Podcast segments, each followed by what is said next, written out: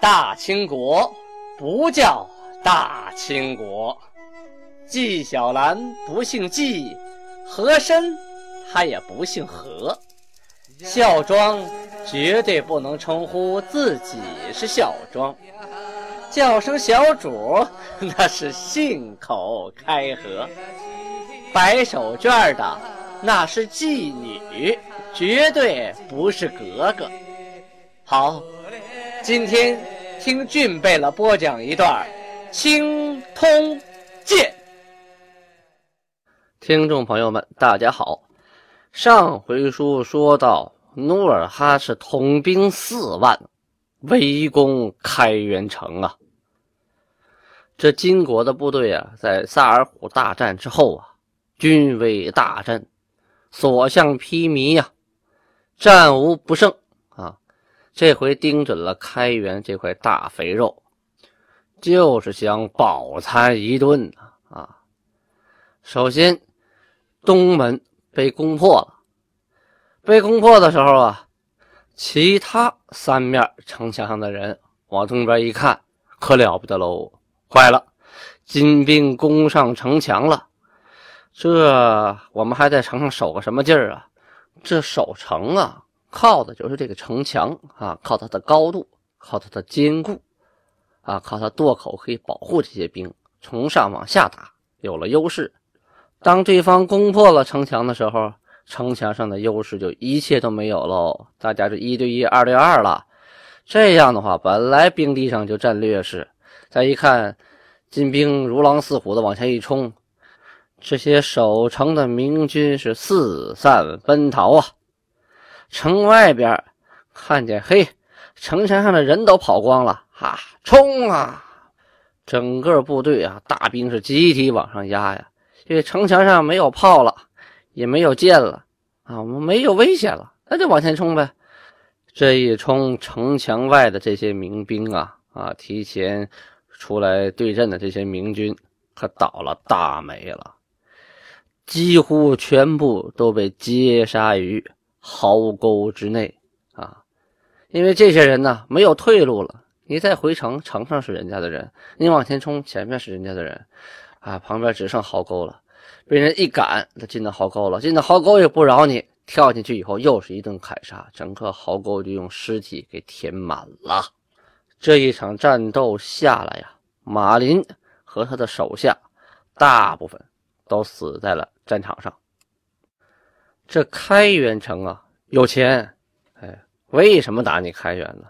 就因为你有钱呐，而且有人啊，这个城很大。人还很多，物力丰饶啊！这个金兵啊，进城以后就开始清理人啊、畜、财物。清理完了干什么呀？往家里运呐！哎，不能给你留着，怎么运呢？用牛车、马车啊，连城里的带自己带来的，就开始往家拉。历史上记载呢，一共啊，运输金银财货。三天三夜没运完，哟天哪！您就想一想，什么概念啊？牛车呀、马车呀，上面拉满了东西啊，吃的、用的呀，金银财宝啊，这三天三夜居然都没运完，整个这开元城啊，是被努尔哈赤刮了个溜干净了，一扫而空啊！运完东西之后啊，将士们论功行赏啊，而且把城墙给刨了。为什么刨了呀？那你将来你再明军回来了，我们还得再攻一次，那多麻烦呢！哎，直接把城墙给刨毁了。刨完了以后呢，把公署衙门呢，还有老百姓住的屋子，一把大火烧个溜干净。为什么？避免你再恢复生产，将来你再来人往这一看，现成的啊，有城有房子，过来一住，继续的当我眼中钉、肉中刺，那不行啊！这个时候，哎，有人就要问了。不对呀，那为什么努尔哈赤不直接就把这城拿下，管理它啊，并入自己的版图，还省着往家运了，地盘也扩大了，那不是更好吗？哎，这个呀，你得看当时努尔哈赤的实力和战略方针啊。他这时候啊，界限呢是定在界藩寨、铁背山那儿啊，那就是他的国家的边界了。再往明朝这边打呀，等于是孤军作战，趁对方不注意，哎，我咬一口，我就得撤回本大营，否则等明军反过味来一围攻啊，还真守不住那开元城啊。所以啊，他他这个打法就是出来咬一口，完事我就缩回去，占个便宜我就跑，有点像打游击啊。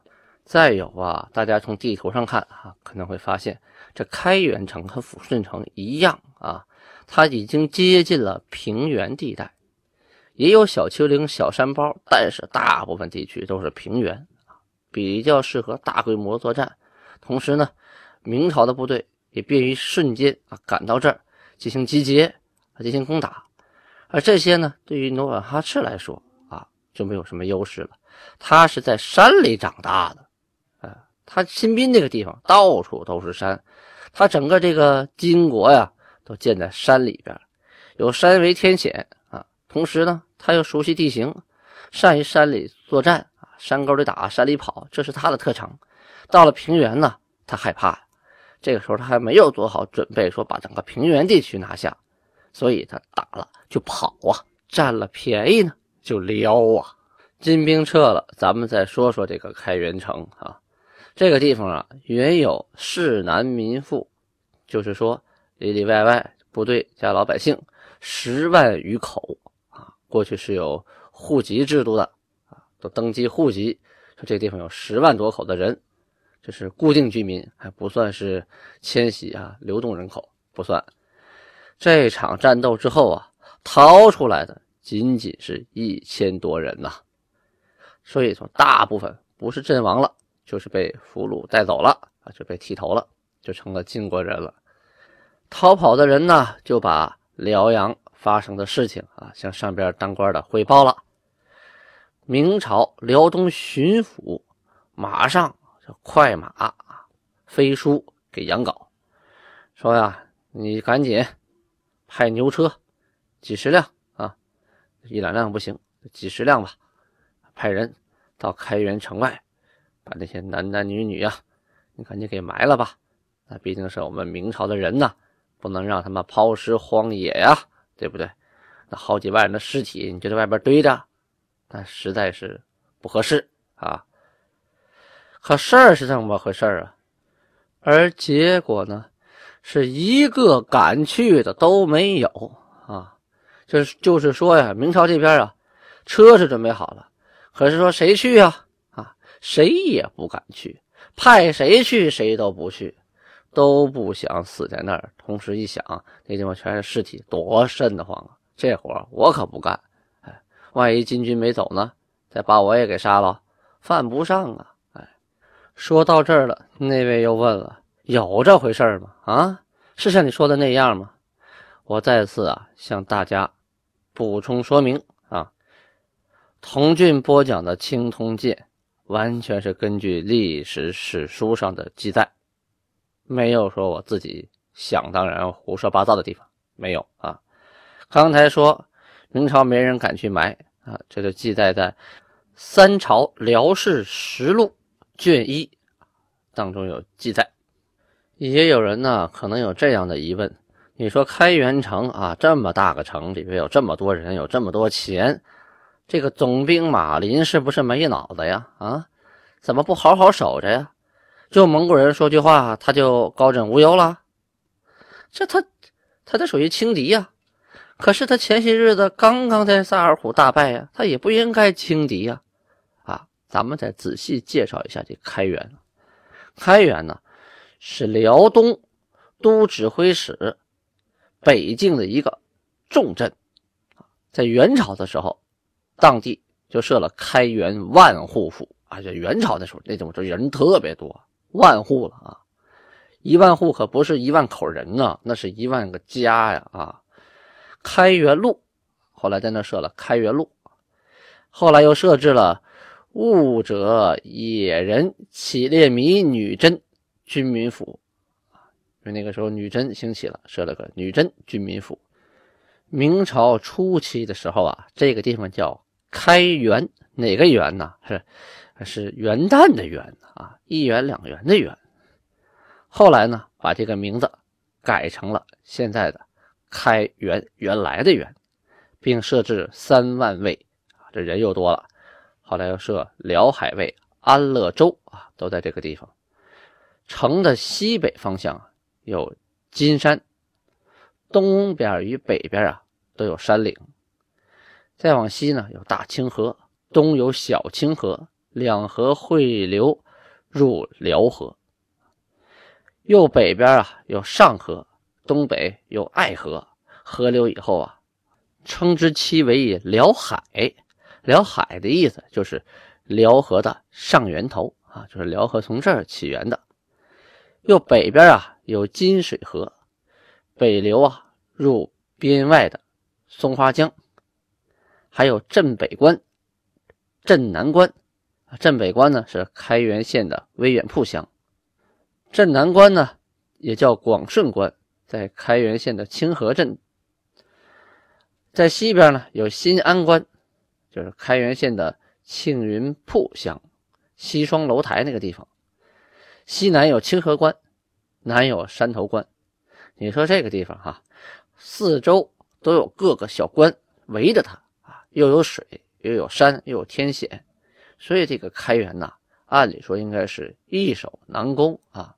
一旦你攻打我，旁边几个关的人呢，都过来可以增援我，啊，可以外边形成一个大包围圈。你跑来跑去的时候呢，有山岭还有大河挡着你，所以按理说可以高枕无忧啊。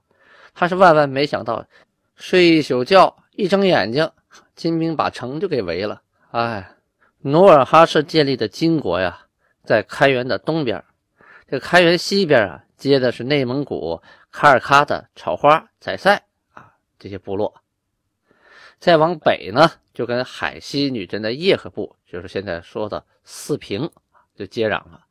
这个地方的地理位置真的是十分重要啊！开元这么一失守，明朝辽东的边防就岌岌可危呀。咱们再从宏观上看一看辽东的局势，当时辽东地区。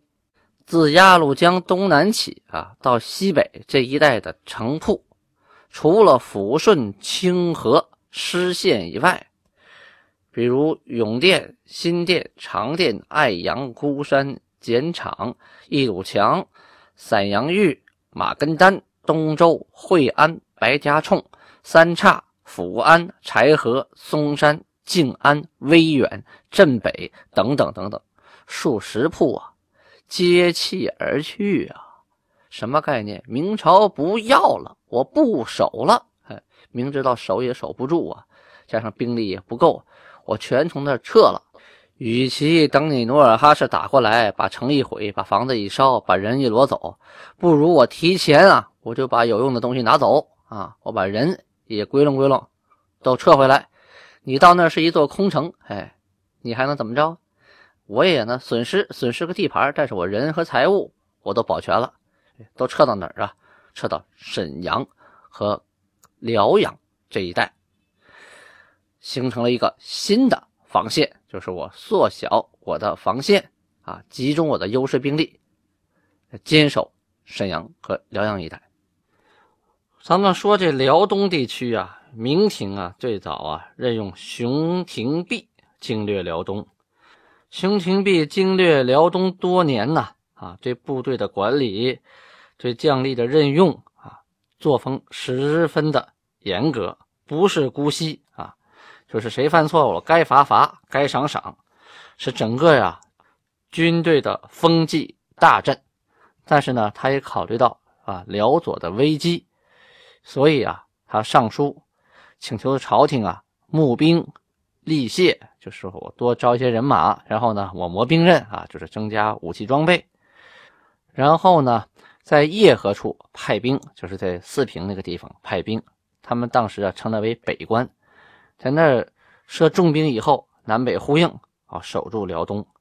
他这套战略方针呢，朝廷研究了半天，就没当回事扔在旁边，没使用啊，没有采用它。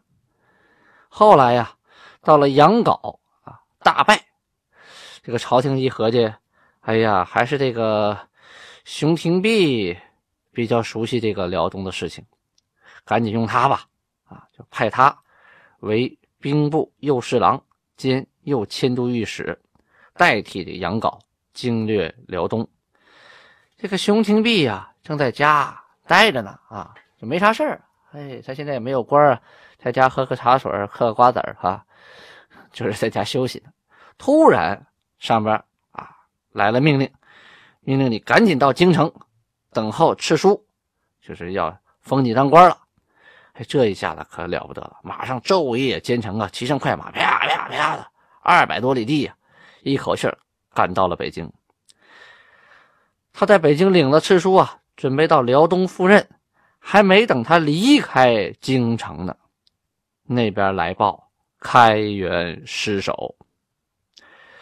这熊廷弼啊，赶紧就上书朝廷，说辽左地区啊是京师的肩背，就是我们的京城啊，肩膀和后背在那儿呢。这个河东地区呢是辽镇的腹心，就是说整个辽河以东这个地区啊，那是。整个辽宁这个地区，辽东地区的心腹之地，开元呐，又是这个河东地区的根本啊，就辽河以东地区啊，这个中心的根本是开元。所以呢，要保这个整个辽东啊，这个开元是必不可放弃的。可敌军呢没有打开元的时候，这个北关和朝鲜啊，还是我们的忧患。什么概念呢？就是说。那个时候啊，叶赫部啊实力也很强大，就是代表了海西女真呢，一直也是明廷啊十分忧患的所在。朝鲜呢也不是那么好管的啊，也是虎视眈眈。如今开元被努尔哈赤攻下来了，这北关呢他就不敢不服了。为什么呢？你现在不投靠我明朝啊，那你就必定会被努尔哈赤灭掉。所以呢，跟叶赫部啊。也不用动什么脑子了，他肯定是听我们的。朝鲜那边啊，我们只要派上使臣他也不敢不听。这样的话呢，辽东没有腹背之忧，我们就可以和东西之势啊夹击建州地区。但是辽沈地区该怎么守呢？啊，这个熊廷弼啊非常有意思，上书写了一段话，这段话我给大家读一下，很经典啊。很有意思，他这么说的：“然则辽沈何以守也？其速遣将士，备邹粮，修器械，勿窘臣用，勿缓臣期，勿重革以举臣器，勿旁挠以撤陈肘，勿独遗臣以坚威，勿治勿臣。”勿辽，兼误国也。这话什么意思？熊延弼是说呀，怎么才能守住啊辽沈地区呢？朝廷应该马上派遣将士，准备粮草，修理军械，扩充军备。后边是一系列的排比句啊。勿窘臣用，就是说我要用的东西。你别给少了，别让我不受手。勿缓臣期，你别耽误我事儿啊！我去守辽东，你别拖我后腿。勿重格以举臣器啊，就不要说指指对我指指点点啊，伤了我这个伤了我的心啊，让我没心情打仗啊！不要旁挠以撤臣肘，不要在旁边啊横加阻挠啊，让我无法施展拳脚。勿独一臣以兼威。不要把我一个人放到危险地方，到时候置之不理，到时候我也是无有回天之力呀！以致误臣误辽兼误国也啊！你只要是到时候把我放在那不管，人家打我的时候你们不派兵，那就误了我，也误了辽东地区，最后等于是误了国啊！